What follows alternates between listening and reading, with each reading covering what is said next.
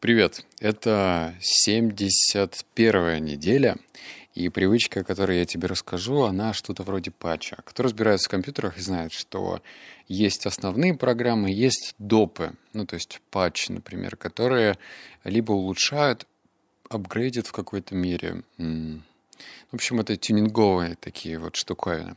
Вот, этот, э, вот эта привычка, которая тебя ждет, она из рубрики тюнинговой. И я рад.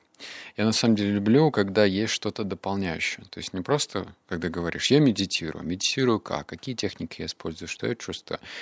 А, значит, э, этот выпуск называется «Активизирующее дыхание во время медитации».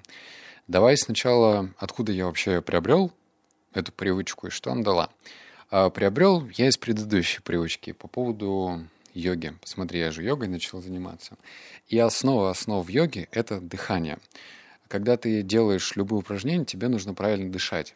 Если во время упражнения это делать сложно, реально сложно, потому что ты делаешь все новое, ты не понимаешь, какой гибкостью обладает твое тело, когда ты гнешься то в одну, то в другую сторону, э, и это больно, болезненно, а тут еще нужно думать о дыхании. Однако есть вещи, которые не требуют никакого физического насилия над самим собой. Это что? Это медитация. За счет того, что я медитирую очень давно – ну как давно, года 3-4, то нужно как-то апгрейдить, правильно, эту привычку. Давай сначала, что я узнал про это активизирующее дыхание. Первое. Оно усиливает вентиляцию легких, успокаивает ум, расслабляет тело и улучшает концентрацию. Второе. Такое дыхание оказывает положительный эффект на работу мозга, легких, сердца и пищеварительной системы. За счет того, что у меня подкаст больше про бизнес, про продуктивность, то я заострю внимание на положительный эффект работы мозга. То есть как вентилируются мои легкие, это, конечно, приятный бонус, но меня нисколько это не интересует. Я не курю, кальяны, ничего вообще не курю. С легким у меня все бодрячком. А вот с работой мозга хочется как-то это дело улучшить. Это то, что я узнал. Давай теперь мои стадии. Сначала я начал использовать эту технику во время медитации. Медитация у меня проходит эм, вечером, часиков, наверное, 9. Но я подумал, что почему я ограничиваюсь только медитацией. И я, например, еще смотрю YouTube-канал Садгуру или Садгуру, ну, в общем, как-то так. Э, русский официальный канал, и там он рассказывал, да и не только он, многие, кто рассказывает, особенно из йогов, что правильное дыхание в повседневной жизни очень важно, но мало кто умеет правильно дышать. И когда я освоил эту технику, я реально понял то, что я до этого правильно не дышал. Как я это понял? По реакции организма. Об этом позже расскажу. И я начал использовать эту технику еще и утром. То есть я технику Вима Хоффа практикую, наверное, полтора года, может быть, два. Утром, каждое утро я просыпаюсь и делаю 35 резких вздохов и выдохов. Потом задерживаю дыхание. Ну, в общем, послушай какой-нибудь другой мой подкаст. Я про это все рассказывал, зачем повторяться. Как развивать? Вот здесь я тебе расскажу, э, как я понял. Но если тебя это дело заинтересует, то в YouTube полно роликов, я думаю, на этот счет. И что-то ты да подчеркнешь. Но лично для меня просто понятно стало следующее. Вот, например, ты ложишься на спину, берешь две руки. Одну руку складываешь на живот, вторую руку складываешь на грудь. И тебе нужно приучить себя делать следующее. Если ты дышишь, то при дыхании сначала ты расширяешь живот, именно сначала живот, а потом как бы наполняя себя дополнительно, как допом, напол... э, еще и двигаешь грудью.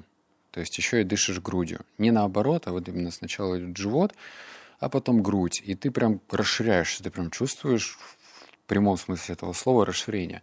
Раньше я всегда дышал животом. Я где-то услышал, надо только животом. Ну, в смысле, животом дышать. Я дышал и не чувствовал разницы. Ну, там есть поверхностное дыхание, не поверхностное. Но когда я начал дыхать, дышать именно так, сначала животом, потом грудью, я начал чувствовать. Что я заметил? Вот про это сейчас как раз расскажу. Очень быструю реакцию организма на такой э, приток кислорода. У нас же организм, ну, по логике должен реагировать на все то, что для него в новинку. Ну, в данном случае мой мозг был не готов к такой закачке кислорода. То есть он всегда работал в стандартном режиме и работает в стандартном режиме. Вот дышу я поверхностно, все дышат поверхностно, а тут я, получается, прям на, накатил столько кислорода, что у меня начало не то что цепенеть лицо, но, в общем, по нему начали бегать такие мурашки, э, покалывания, и это начало распространяться прям по лицу. Сначала в одной точке, потом в другой, потом как расплываться. Приятное чувство. Но это не столь важно, это просто реакция организма, что я заметил. Второе – это мягкое расслабление, уверенность в себе. Вот я не знаю, как тебе объяснить, но вот смотри, если ты разбираешься в чае, я же очень люблю чай, постоянно пью во время подкаста чай, то вот тебе прямой пример. Прямой пример. Есть, значит, такие чаи, которые более агрессивные, как пуэра или дахунпау. Но больше пуэр, наверное, подходит. А, он, если его выпить много, он прям колбасит. То есть он поднимает давление, сердце бьется или опускает давление. Ну, в общем, сердце у тебя колышется. У меня, ну, так точно. В общем, бодрит вместе с таким нервиком одновременно. А есть более такие плавные, легкие чаи, такие как тигуанин, например, либо габа. И они э, тебя одновременно и расслабляют, и заряжают. Я не знаю, как это объяснить. Ну, то есть вот кто перепивает кофе, их тоже колбасит одновременно. То есть это вроде энергия, но и в то же время ты вот такой вот весь какой-то э, на нервах. А здесь такой седативный эффект. То есть это мягкое расслабление, уверенность в себе. Это я почувствовал. И третье – интерес э, практиковать в повседневной жизни. В, в моем случае, получается, я практикую уже два раза.